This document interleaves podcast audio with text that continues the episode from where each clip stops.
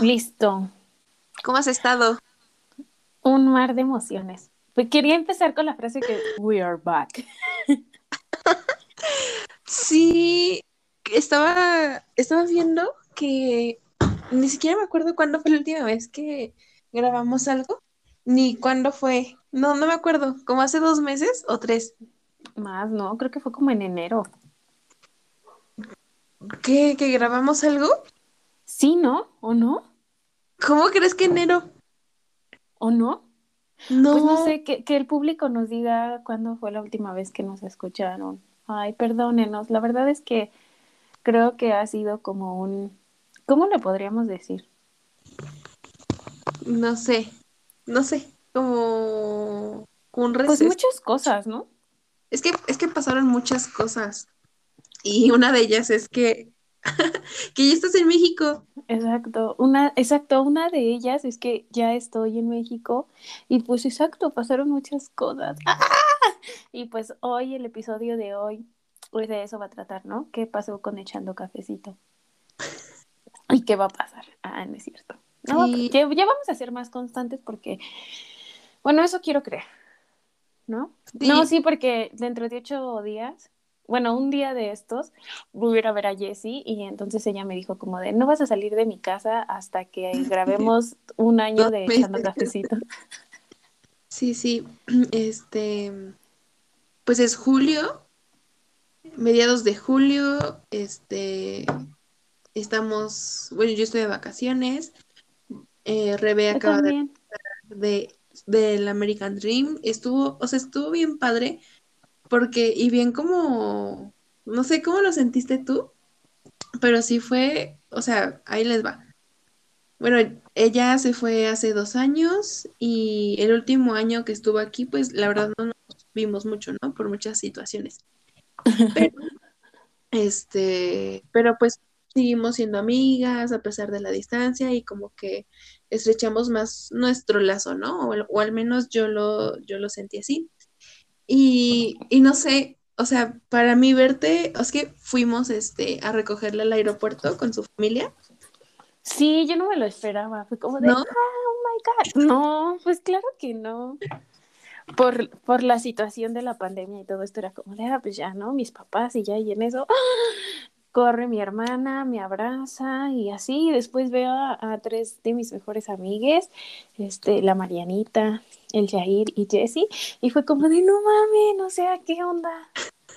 Sí, o sea, fue, fue muy, como que fue como de, ¿qué onda? O sea, ¿estás aquí de verdad? Y es que estuvimos esperándola como una hora y cacho, como creo que dos horas a que saliera del aeropuerto. Y creo que ya había llegado tu vuelo y tú nada más no salías. Y era como estar viendo que, ay, ahí viene, no, no viene, no, a ver, mándenle mensaje. Y ya verla y ahí tenerla ahí enfrentito, sí fue como, no manches, ha pasado mucho tiempo desde que te vi. Pero fue bien padre. Y luego, pues ya nos venimos a mi casa y les, bueno, en el camino les fui enseñando como, como este, pues como mi álbum de fotos, ¿no? Y les iba Sí, sí. platicando como todo lo que pasó y todo eso. Estuvo bien padre ese día. O sea, yo no me esperaba que me fueran a recoger. Sí, la verdad estuvo, estuvo muy, muy emotivo entonces, y ya está aquí en México y ya es como, no sé, o sea, es, es muy padre saber que estás aquí. Es que aparte no sé si te, como que yo, es que a mí me pasó ahorita que como que siento, como me estoy recién acoplando, como que a veces siento que no les contesto a mis amigues y así, No, no respondes. pero también creo que es parte como de, es que solo quiero estar con mis papás. O sea, Ya en dos meses que se le pase, pues ya, que se nos pase la luna de miel. Ándale, ojalá que no, ojalá que siempre te lleves bien con ellos. No, pues ahorita todo bien. De hecho, hasta ahorita acabo de hacer este tamales con mi mamá. Qué buenos tamales. No sé, ¿a qué hora van a estar? Pues no sé, yo creo que se tarda, ¿no? O sea, Se sí tardan toma como buenas. La verdad yo no sé, ajá. Pero pues les contaré el update. Síganme en mis redes, ¿no es cierto? Sí, y este, ¿de qué, de qué quieres platicarles? ¿Qué has estado haciendo? Creo que ya hablamos mucho de mí, te falta a ti. yo no estaba haciendo nada. llevo, llevo dos meses de vacaciones. Eh, voy a empezar mi... A lo mejor uno de... Sí, como ya el final, final, final de, de mi licenciatura y así. Entonces, mm, no sé cómo sentirme. O sea, la verdad es que a mí no me gustaba esa carrera. O sea, no era como, wow, sé todo de esta carrera y quiero estudiarla, porque sé que va, de qué se trata, ¿no? En realidad no sabía nada de eso, ni siquiera sabía en qué parte de, de aquí estaba, o sea, como dónde estaba la facultad y todo eso. O sea, nada, te juro que yo entré como que ciega totalmente. Y, como de a ver qué pasa. Sí, a ver qué pasa, ¿no? Pero sabiendo que no podía salirme. Porque ella me había salido de una carrera, entonces no era como... Pues sí, no era una opción salirme de esta carrera, entonces, pues sí fue como muy traumante al principio, más o menos la mitad de mi carrera, porque de verdad yo no sabía absolutamente nada, no entendía cómo funcionaban las cosas, me estresaba mucho ir hacia allá, como que, por ejemplo, los viernes a lo mejor tenía una o dos clases y yo decía, no es que para qué voy. Y ya me quedaba en mi casa, ¿no? Y pues eso me llevaba a no entender las cosas y a no interesarme, ¿no? Como no estudiar por mi cuenta y no este, y pues reprobar. Entonces, ¿qué pasa? Que se viene pues la pandemia y entonces estudio en casa y ahora este me va muy bien. Ahora amo mi carrera.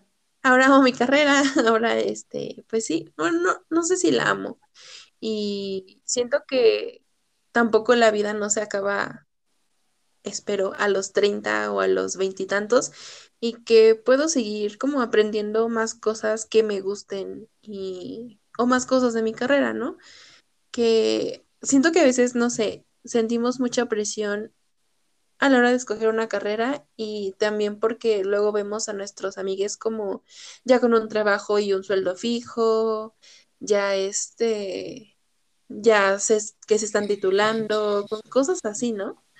Es que, ¿sabes? A mí justo me pasó eso, o sea, como de, es que ya todos los de mi licenciatura o la mayoría ya están como trabajando y pues ya no estoy haciendo nada y como que sí te pega de repente ese de, ay, ¿qué vas a hacer con tu vida? Pero eh, creo que eh, era algo que le decía a mi hermana, porque mi hermana también está como, es que ya tengo 26 y no he hecho nada de mi vida, ¿no? Y como, bueno, no sé si te pasó, pero sí, pues, creo que tenemos como un círculo de personas conocidas de la prepa, pero que empezaron a comprometerse, güey, y tener hijos, hijos, perdón. sí, güey, y que casa y todo. Yo estoy como de, no mames, yo, yo, acabo de regresar de un año sabático en el que no sé ni qué pex con mi vida. Y, me está, y es como de, ay, no más. Sí, sí, y siento que es como mucha presión social. Cañón. O sabes qué, o con, bueno, a ver, a mí me pasó esto en este, bueno, tú regresaste y nos vimos como con bien poquitos amigues, ¿no? O sea, de verdad como con cinco. Y ya todos como... Pero fue bien padre. Sí, con su, pero, o sea, lo que fue como, o sea, todos con su pareja estable, o con su trabajo, o con su sueldo, y, o sea, a mí me da mucho gusto que les vaya bien, pero es como, güey, y, y tú y yo, y, o sea, como que ni novio ni, car ni novio ni carrera ni trabajo, ¿no? Casi, casi. Ay, sí, fue bien triste. No, estuvo chido porque vimos a nuestros amigos y creo que pasamos un, un rato bien, e, excepto por la lluvia. Pero no, este eso lo hizo gracioso. O sea, todo fue muy padre. Creo que platicábamos después, ya que se habían ido todos, se quedó Jair y otra amiga, y estábamos como de. Y Jair dijo: No es que me dio sentimiento ver a tal persona con su pareja, y es como de, ay, me dan muchas ganas, ¿no? O otra de nuestras amigas, ¿no? Que tiene planes con su pareja que ya llevan años, y es como de, ¿nosotras cuándo? Sí, y, y no sé, siento que tampoco hay que ser tan como, no sé cómo se diga, limitantes al pensar que lo máximo que puedes este, encontrar en tu vida es justamente eso, un, un, sueldo fijo, una casita, dos hijas y un esposo. Es que como que también es parte de crecer, ¿no? Que todo lleva, es lo que, ah, creo que no dije la frase que le decía a mi hermana, como de, todos todos tenemos una definición diferente de lo que es éxito, ¿no? Mientras que para alguien éxito es tener su casa y dos hijos hijas, para mí éxito tal vez podría ser, em, eh, por ejemplo, ¿no? Para Jessie éxito va a ser manejar con la lluvia, pudiendo grabar una story, una story mientras canta el álbum Soar de Olivia Rodrigo, o cosas así, ¿no? En este momento. Sí, claro, siento que como que todos vamos como, como nuestro paso, ¿no? Sí, exacto. O sea, como que creo que, y creo que a veces, muchas veces lo que sucede es que vemos la definición de éxito paralela, o sea, que como que sea lo mismo para todos, ¿no? Que a los 25 ya tengas trabajo estable, eh, una casa, carro y pareja, y es como de, no, güey, o sea, yo tengo 24, no tengo ni trabajo estable ahorita, no tengo una pareja, no tengo un carro, pero para mí, bueno, si me preguntas tú, para ti, ¿qué sería la definición de éxito ahorita? Para mí ahorita sería encontrar un trabajo, o sea, ahorita, en este momento es como encontrar un trabajo que al menos me alcance para darme, no sé, mis gustitos, para, pues para sobrevivir, ¿no? Y todo eso. Y, y si no lo encuentro, pues no va a pasar nada, de igual sí me voy a deprimir, pero pues ahí voy, ¿no? Y eso es mi éxito para ahorita. Para ti, ¿cuál sería tu definición de éxito ahorita? Y aparte, espera, siento que no sé si el éxito te asegure la felicidad, la felicidad, ¿no? O sea, quién sabe.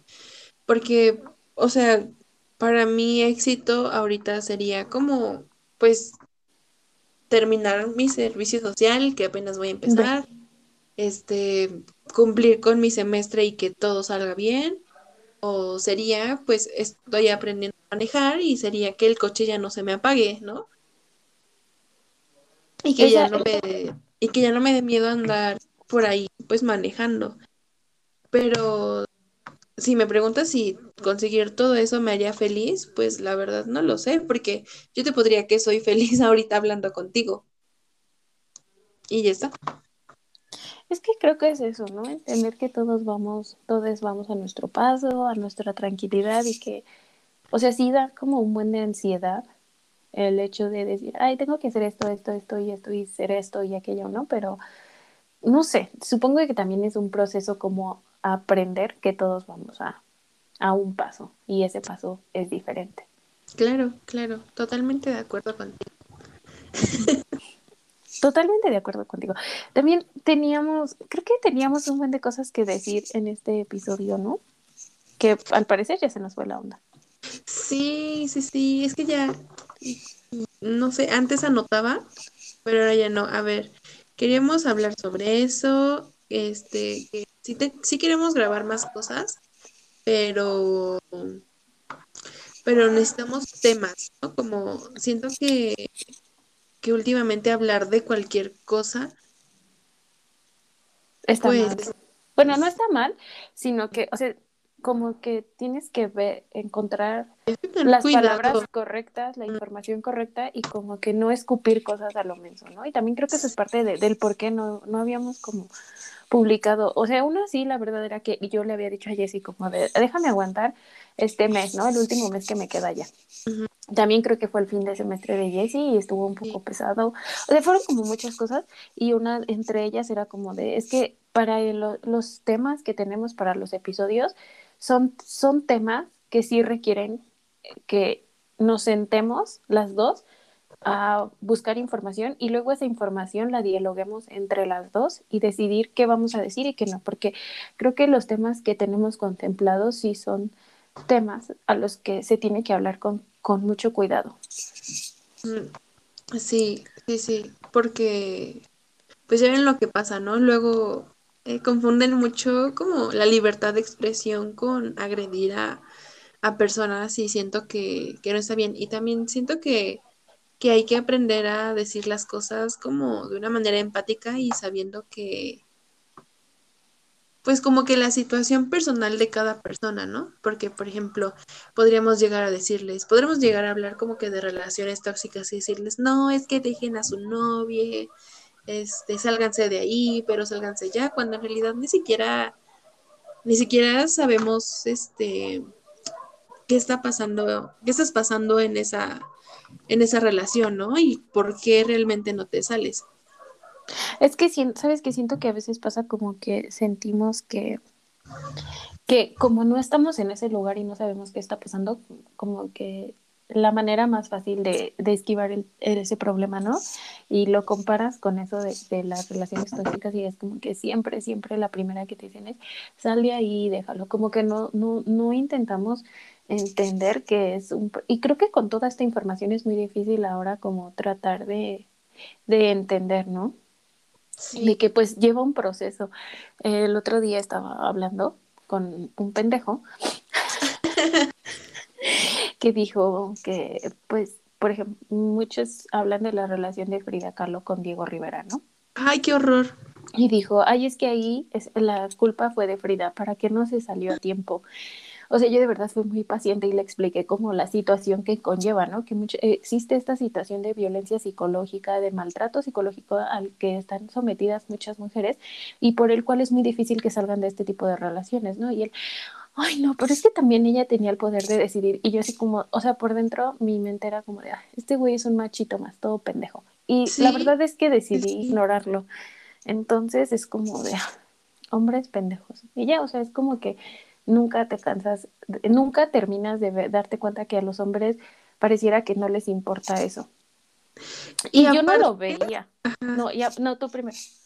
Y aparte, perdón, siento que no, o sea, Diego Rivera le llevaba un montón de años a Frida Kahlo.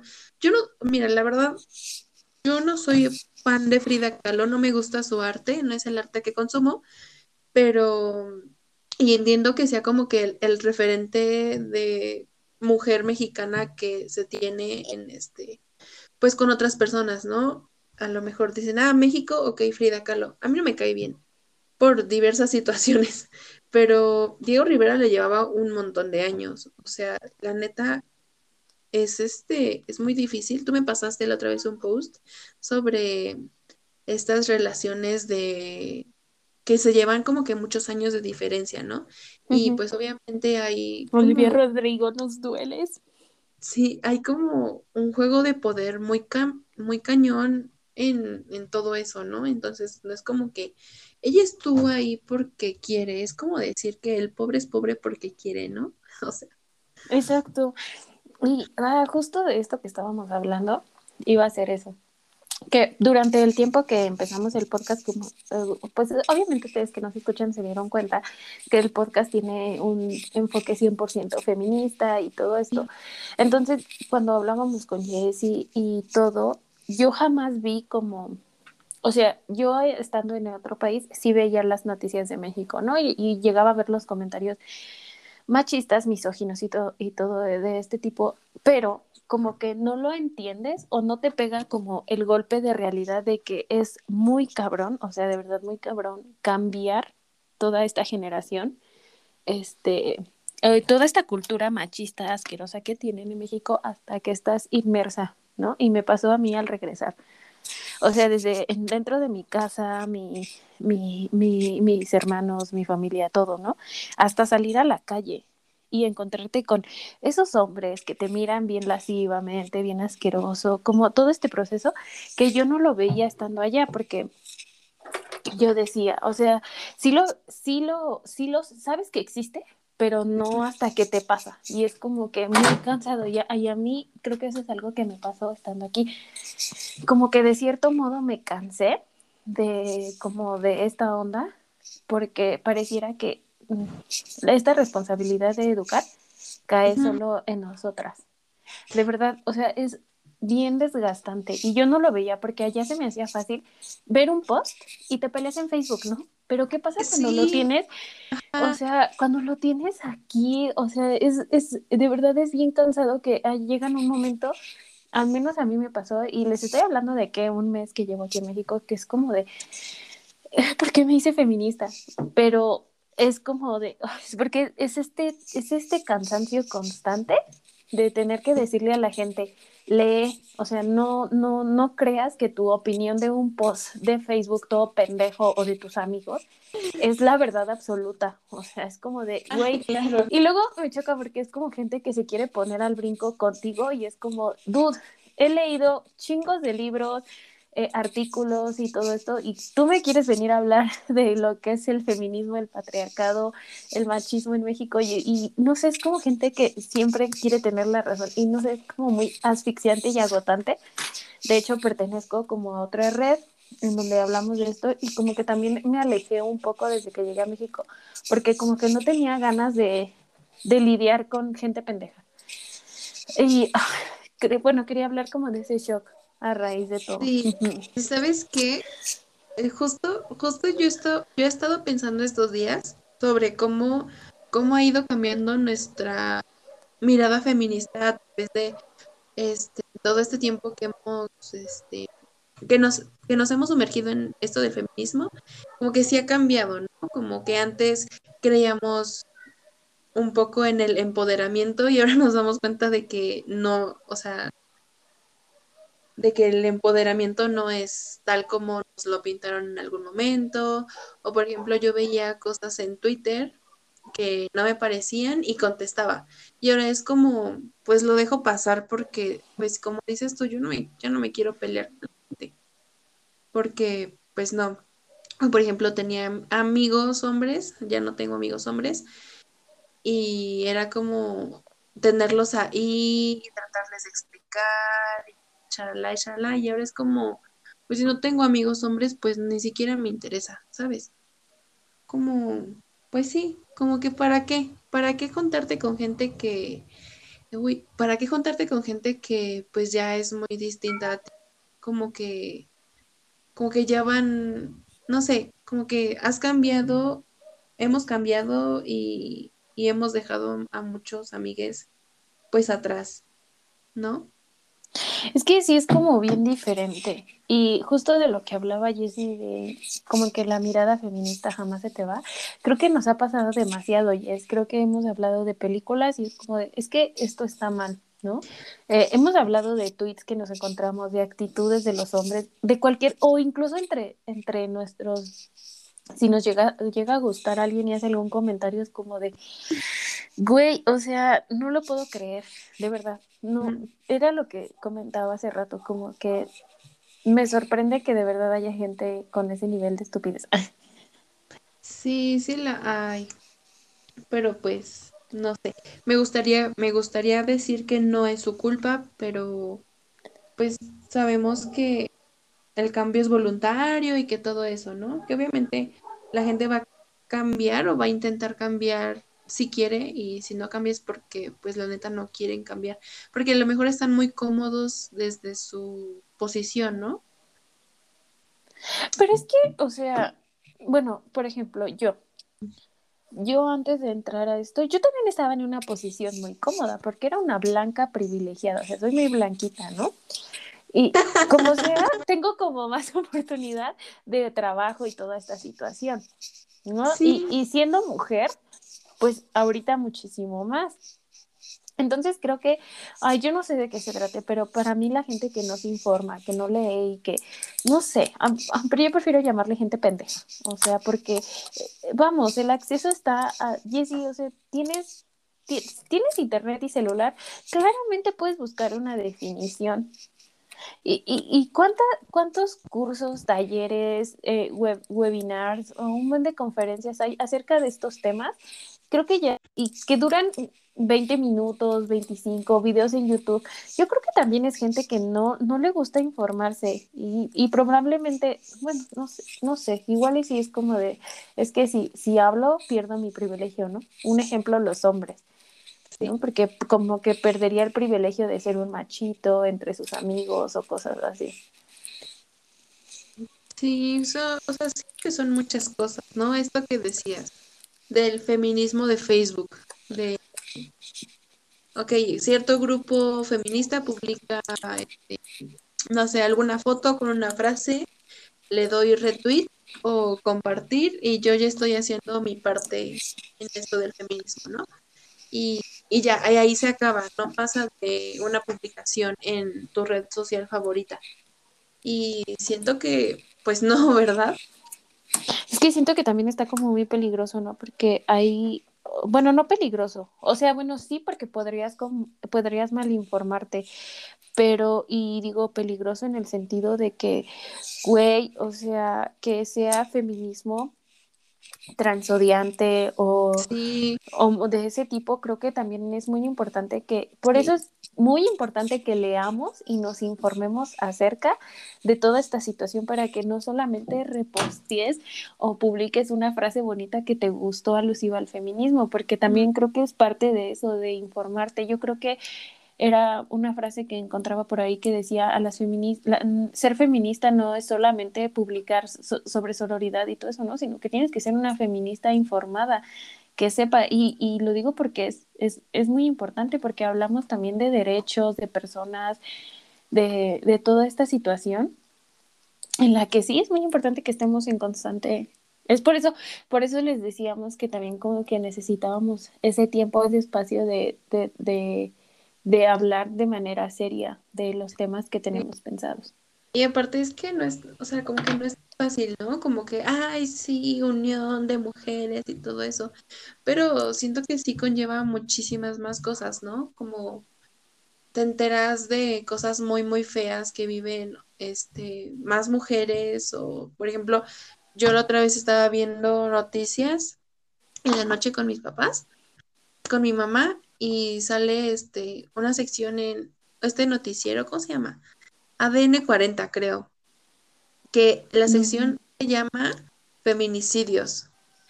Y en esa sección, en esa sección te presentan todos los feminicidios que hubo en el día. Un chingo. Muchos. Y que entrevistan a los, este, a los familiares y cosas así. Y siento que hay que también ser buen periodista porque me acuerdo de uno de esta semana, creo que de la semana pasada. Es que son tantos, pero me acuerdo que de la semana pasada eh, terminaba la nota la periodista, el periodista, con tal persona dejó que este, este señor entrara a su vida y el señor le robó su sonrisa. Y es como, Güey, qué horror. ¿Eso te suena?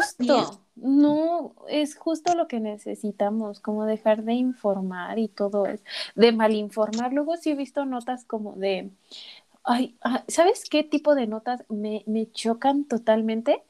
Las que hacen como alusión a que una mujer decidió dejar de ser hacerse responsable de, de los niños, niñas, lo que sea, y se va de la casa y es como de, hombre eh, decide trabajar arduamente para darle a sus hijas la vida que merece porque su mamá decidió ser libre. Es como de, güey. romantizan ciertas cosas que no deben romantizar. O sea, romantizar el hecho de que un señor se haga responsable de que es papá y ya.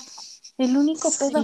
Eso, eso, ese tipo de notas me chocan porque es como de, ¿por qué no hablan entonces de las millones de mujeres que están abandonadas y que se tienen que hacer cargo y que no hay trabajo porque no hay quien les cuide los hijos o cosas así, ¿no? O que es un peligro hasta dejarlos en las guarderías. Ah, pero de eso no hablan porque pareciera que la maternidad, que es este, que, pues sí, para mujeres solteras, es, es algo obligatorio o que no se puede cuestionar ni juzgar porque pues así lo quiso la sociedad. ese tipo de cosas también es como de qué Sí, sí, sí. O cosas, es que luego me puse a investigar, ¿no? Y creo que te lo conté, que por ejemplo en esto de la pandemia aquí en México, 80% de las mujeres, esto es dato verídico, o sea, fuente ahorita de chocolate porque no me acuerdo, pero luego se las pongo.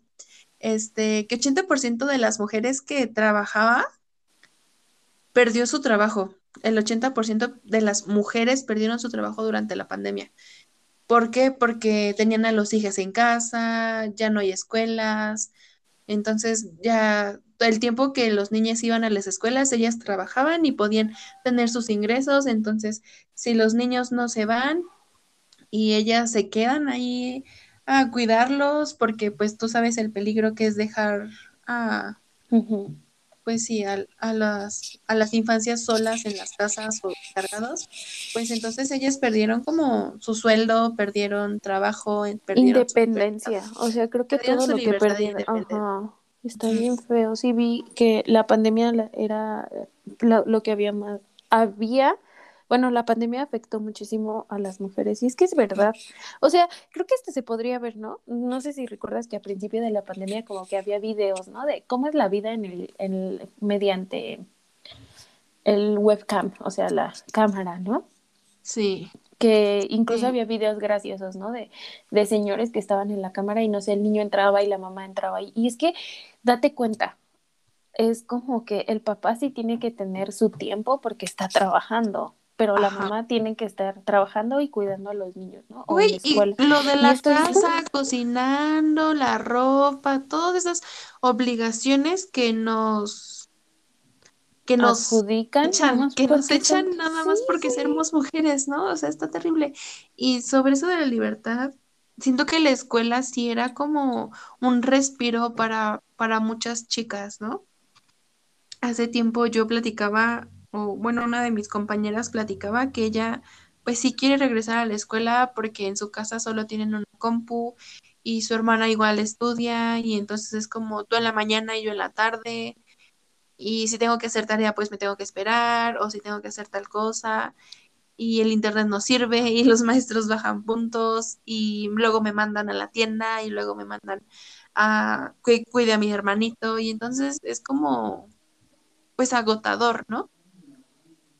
Es que siento que influyeron un montón de cosas y siento que, otra cosa también siento que la pandemia como que sacó lo peor de muchas personas, como que más groseros, o sea, yo entiendo, ¿no? Que todos la están pasando muy mal, o sea, hay personas que perdieron familiares, que perdieron, que se enfermaron, o sea, personas que perdieron su trabajo. Yo, yo entiendo que todos, no, yo no creo que exista una sola persona que diga, sí, a huevo, la pandemia me cambió la vida y fue lo mejor que me pudo haber pasado, ¿no? Incluso yo, lo puedo decir. Yo diciendo al principio que mejoré mi promedio yo, o sea, yo sé que, pero siento que hay personas a las que sí como que fue, como que, no sé, como que la pandemia dejó ver el tipo de persona, no sé, muy duro, ¿no? Y yo entiendo, ¿no? Porque no es fácil. Pero creo que era algo que platicábamos hace tiempo con una situación que hubo en tu clase, que fue como de, güey, hay que ser empáticos porque a todos nos está, a todos nos está llevando la chingada. Eso es claro, ¿no? Hay quienes perdimos trabajo, no tenemos trabajo hay quienes nos estaba asfixiando el estar en casa, pero, güey, empatía porque a todos nos va mal y creo que como que eso es lo que se necesita. Sí, y bueno, eh, ¿qué más? eh, bueno, ¿qué más? Era como que eh, ya, ah, ya que estoy en México ya vamos a poder, este, chicos, chiques, ayúdenos a llegar a los mil seguidores para el Meet and Greet. Sí. Y pues es que, ¿qué más pasó con Echando Cafecito? Pues nada, ya vamos a regresar. We're back. Ya vamos a regresar. Les vamos a hablar en varios capítulos sobre menstruación. Porque pensé, que, ibas a, pensé que ibas a decir, les vamos a hablar en inglés. Y yo estaba como de, no, de sobre, sobre menstruación, ¿no? porque es, es algo sobre lo que estamos aprendiendo y entonces se nos hace un buen tema. Entonces, o sea, sí, si llegaste al minuto 30 escuchándonos hablar de nada, pues este, mándanos mensaje y yo creo que pregúntanos cosas que quieras saber sobre, la menstruación y nosotros la investigamos. O si quieres hablar sobre eso, pues bien, mándanos mensaje y vemos si te incluimos, porque luego Luego no sabemos elegir, pero sí, entonces pues ya regresamos, we're back. Aquí andamos, de no nuevo. nos peleamos, no nos amigas. seguimos siendo amigas, eh, a lo mejor primas. A lo mejor, no, no sé, pero este, pues síganos escuchando de nuevo a Echando Cafecito no sabemos qué día, la verdad. O sea. Pero escúchenos. Cuando vean que publicamos episodio nuevo en De hecho, lo voy a publicar ahorita mismo. Sí, ándale, sí, estaría bien. Entonces, en chinga van y se meten a Spotify o donde más les guste escuchar nuestros episodios y nos escuchan y nos mandan sus comentarios si quieren al Instagram o así y seguimos en contacto. Recuerden que también tenemos Twitter que anda ahí olvidado, pero ya regresamos. Sí, ya regresamos. Y saludos a todas las personas que nos han estado esperando. Y no sé. Cuídense. Un beso. Bye. Saludos a Violeta. Saludos a Violeta, que es la que más nos ha estado preguntando de ya vuelvan, vuelvan, ya volvimos. Escúchenos. Bye. Bye.